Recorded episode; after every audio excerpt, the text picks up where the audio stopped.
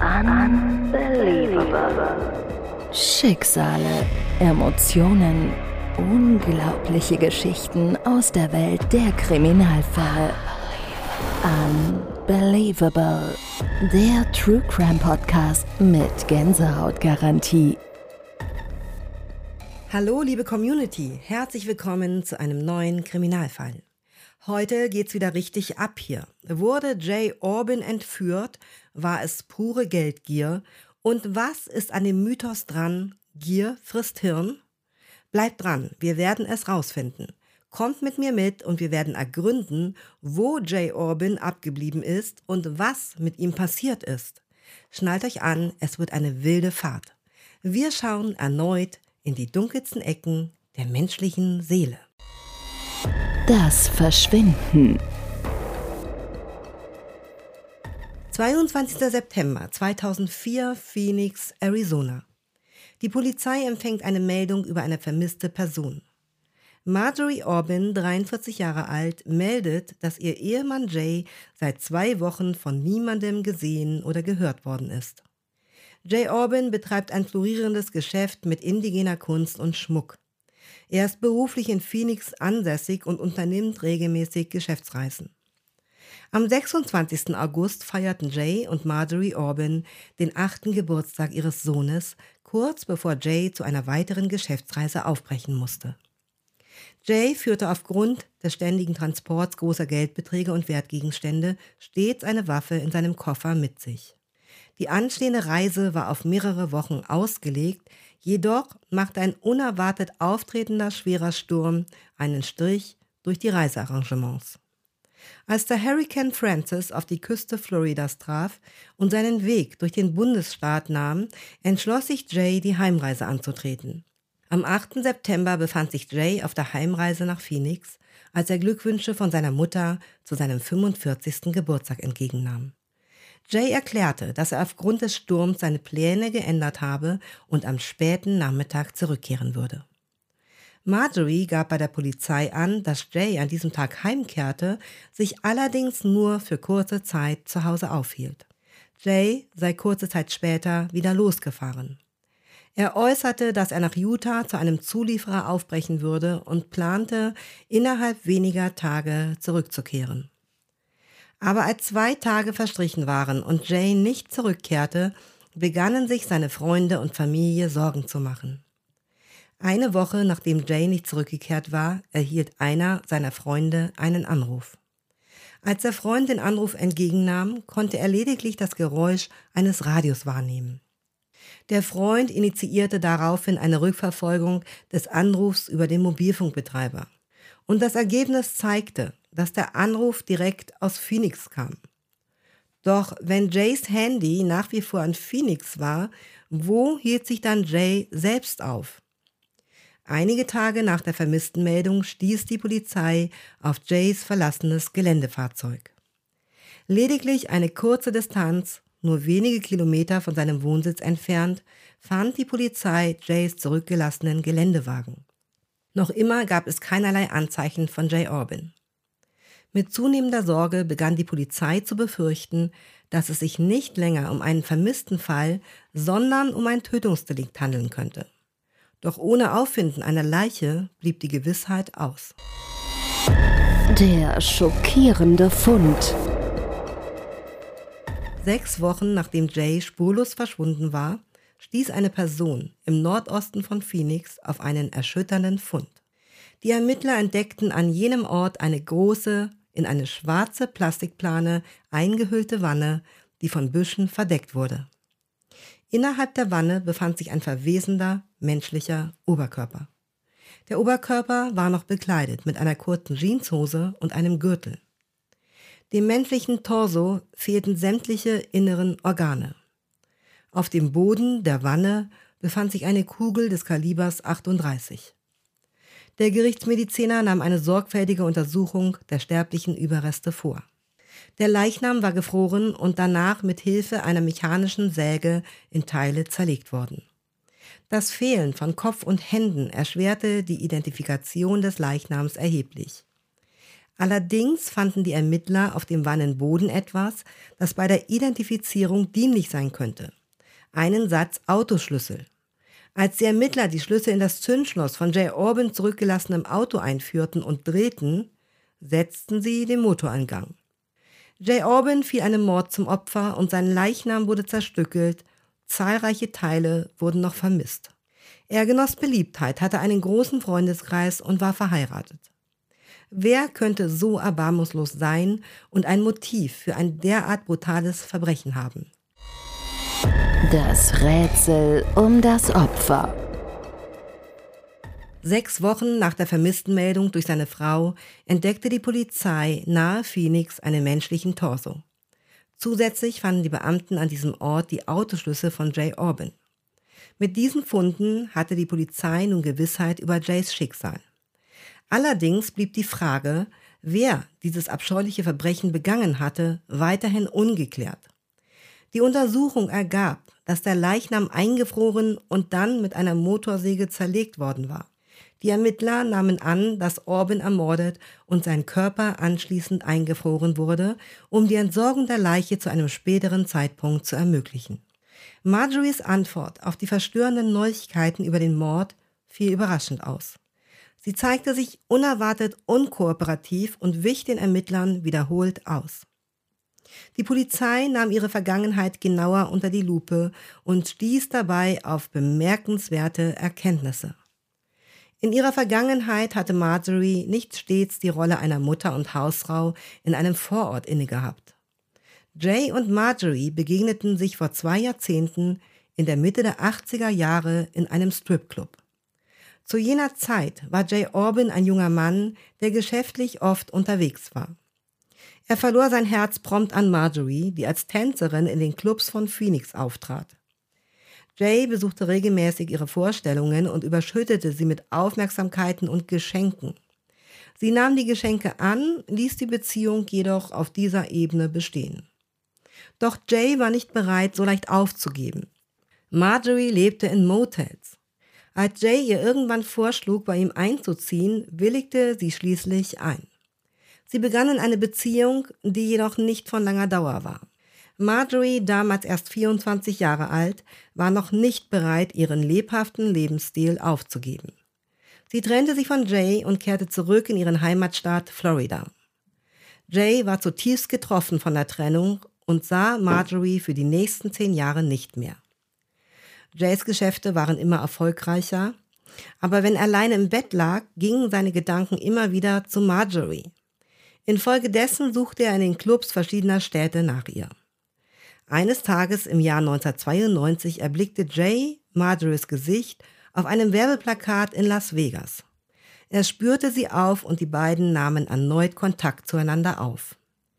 Jay war mittlerweile Inhaber eines eigenen Schmuckgeschäfts und erzielte damit ein gutes Einkommen. Nach ihrer Rückkehr nach Florida erlebte Marjories Karriere als Showgirl einen Aufschwung. Sie trat in renommierten Clubs im ganzen Land auf und führte einen luxuriösen Lebensstil. Bis Anfang 30 war Marjorie bereits sechsmal verheiratet, meistens mit wohlhabenden Männern, die in der Lage waren, ihre kostspieligen Vorlieben zu finanzieren. Bei diesem erneuten Zusammentreffen mit Jay war Marjorie entschlossen, endlich ein sesshaftes Leben zu beginnen.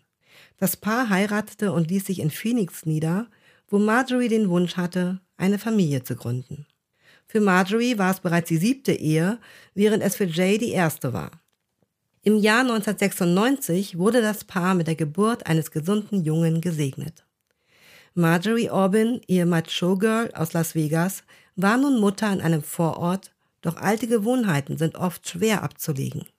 Da Jay berufsbedingt oft auf Reisen war, verbrachte Marjorie viel Zeit alleine. Eine düstere Vergangenheit. Die Ermittler fanden heraus, dass Marjorie während Jays Abwesenheit mindestens zwei Affären geführt hatte.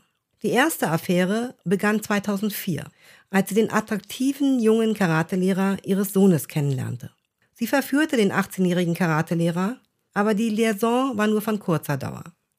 Anschließend begann sie daran zu arbeiten, ihre Showgirl-Figur wiederzuerlangen. Sie schrieb sich im Fitnessstudio ein und lernte dort Larry Weisberg kennen, einen Produktionsleiter und Bodybuilder. Larry war deutlich älter als der Karatelehrer, aber für Marjorie spielte das Alter keine Rolle. Erst zu spät wurde Larry klar, dass Marjorie verheiratet war. Währenddessen war Jay auf Geschäftsreisen und hatte keinerlei Ahnung von den Vorgängen zu Hause. Die Ermittler stellten fest, dass Larry sich am 8. September bei Marjorie zu Hause befand, als Jay überraschend früher von seiner Geschäftsreise zurückkam. Diese Entdeckung machte Larry zu einem potenziellen Verdächtigen im Fall. Jay Orban führte bei seinen Geschäftsreisen stets eine größere Menge an Bargeld und Schmuck mit sich. Doch die Umstände seines grausamen Mordes deuteten darauf hin, dass es sich nicht um einen gewöhnlichen Raubüberfall gehandelt hatte. Es schien vielmehr, als habe jemand ein starkes Interesse daran gehabt, Jay Orban zu töten. Das Rätsel um den Täter. Wer tötete Jay Orban? Marjorie empfand die Einsamkeit während Jays Abwesenheit als unbefriedigend. Möglicherweise strebte sie danach, aus der Ehe auszubrechen. Und was ist mit Marjories Affären? Könnte einer ihrer Liebhaber, getrieben von Eifersucht, ihren Mann umgebracht haben? Larry Weisberg befand sich im Haus an jenem Tag, bevor Jay für immer verschwand. Die Ermittler richteten etliche Fragen an Marjorie Orban und Larry Weisberg. Darüber hinaus beabsichtigten sie, das Haus der Orbans einer genaueren Untersuchung zu unterziehen. Sie benötigten stichhaltige Beweise, um den Fall zu lösen, bevor es zu spät war. 23. Oktober 2004. Die Ermittler richteten nun ihren Fokus auf seine Frau Marjorie als Hauptverdächtige. Die Ehe mit Jay Orban war für Marjorie die siebte und sie hatte vor kurzem mindestens zwei außereheliche Affären. Seitdem ihr Mann als vermisst gemeldet wurde, hatte sie den Kontakt mit der Polizei vermieden. Dieses Verhalten erschien natürlich verdächtig. Als die Ermittler Marjorie schließlich erreichten, schlugen sie ihr vor, auf der Polizeiwache einen Lügendetektortest zu absolvieren. Dieser Vorschlag missfiel Marjorie sehr. Die Beamten nahmen wahr, wie Marjorie während des Anrufs offenbar mit einem Mann im Hintergrund kommunizierte. Aufgrund von Marjories Reaktion initiierten die Ermittler eine Hausdurchsuchung, die von einer Spezialeinheit durchgeführt werden sollte.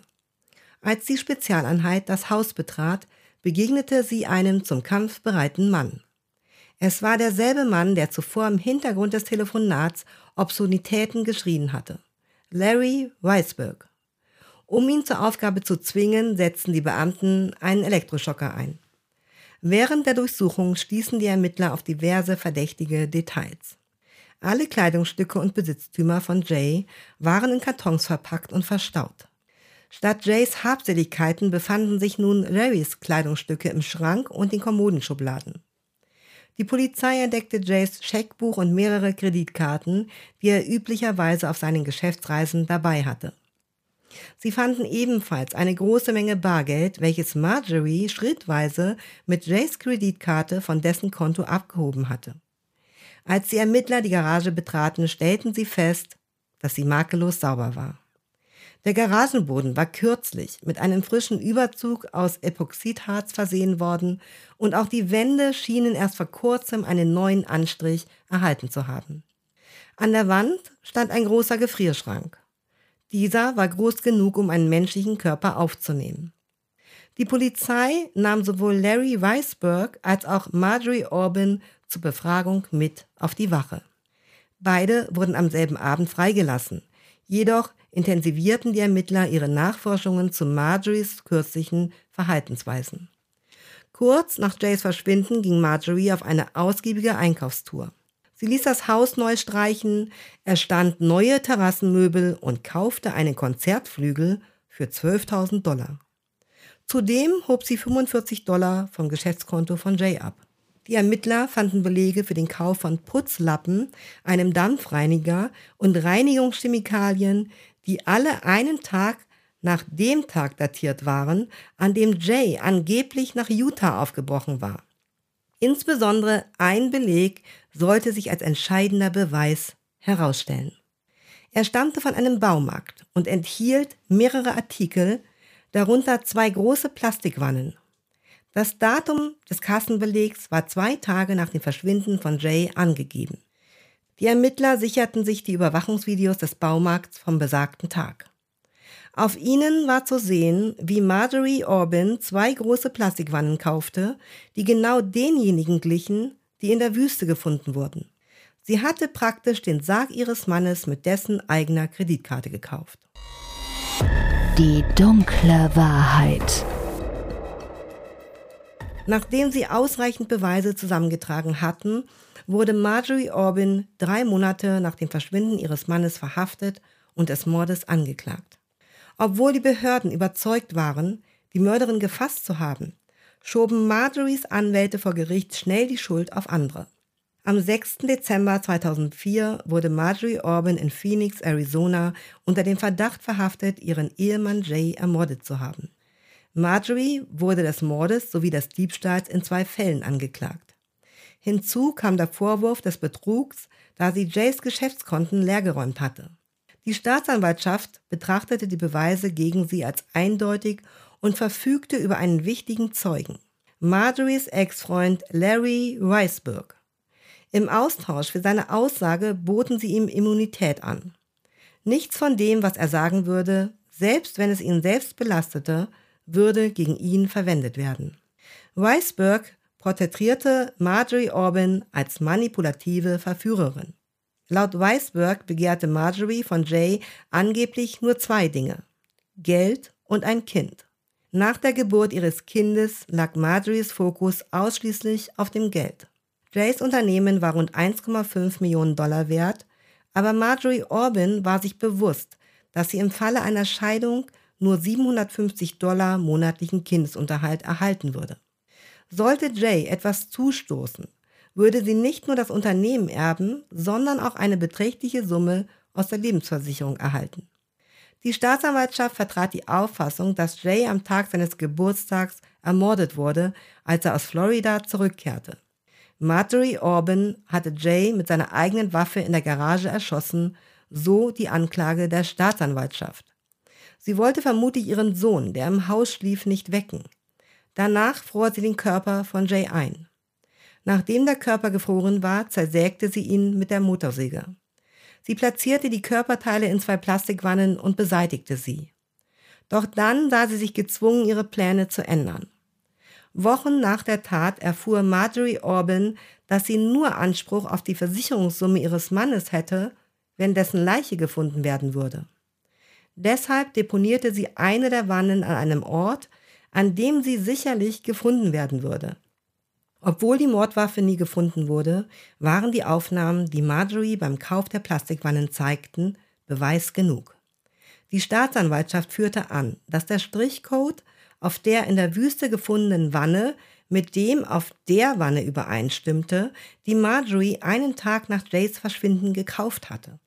Marjorie Orban sagte nie selbst vor Gericht aus, aber ihre Anwälte legten eine alternative Darstellung der Ereignisse vor und machten Larry Weisberg, der gegen sie ausgesagt hatte, zum Sündenbock. Marjorie Orban gab zu, die Spuren des Mordes verschleiert zu haben. Ihre Verteidiger behaupteten jedoch, Larry sei es gewesen, der ihren Mann erschossen habe. Sie erklärten, dass sie nicht mit der Polizei kooperierte, weil Larry gedroht hatte, ihren Sohn zu töten. Doch für all diese Behauptungen gab es keine stichhaltigen Beweise und nichts verband Larry direkt mit dem Verbrechen. Trotz der Tatsache, dass er am mutmaßlichen Tattag im Haus anwesend war. Das Urteil. Schlussendlich kamen die Geschworenen nach einer Beratungszeit von lediglich sieben Stunden zu einem Urteil. Marjorie Ann Orban wurde in allen Anklagepunkten für schuldig befunden. Der Richter verurteilte sie zu einer lebenslangen Freiheitsstrafe. Das bedeutet in den USA, sie wird nie freikommen. Marjorie Orban nutzte ihre Schönheit und ihren Charme, um viele Männer dazu zu bringen, ihr das zu geben, was sie wollte. Sobald sie mit einem Mann fertig war, ersetzte sie ihn durch den nächsten. Wir werden nie genau erfahren, wann sich ihre Gier in mörderische Absichten verwandelte. Sie hat ihre Tat nie zugegeben, aber zumindest können wir sicher sein, dass sie solch eine Tat nie wieder begehen wird. Marjorie Orban sitzt ihre Strafe im Staatsgefängnis von Arizona ab und beteuert nach wie vor ihre Unschuld. Die übrigen Teile von Jays Leiche wurden nie aufgefunden. Was für eine Achterbahn der Emotionen und Wendungen, liebe Zuschauerinnen und Zuschauer. Das war unsere tiefe Tauchfahrt in die dunklen Abgründe des Falles Jay Orban. Falls ihr mehr solcher Geschichten hören wollt, abonniert meinen Kanal und aktiviert die Glocke. Bis zum nächsten Mal bleibt neugierig und auf der Suche nach der Wahrheit. Bye und passt auf euch auf. Ich bin eure Unbelievable. Unbelievable. Schicksale, Emotionen, unglaubliche Geschichten aus der Welt der Kriminalfälle. Unbelievable. Der True Crime Podcast mit Gänsehautgarantie.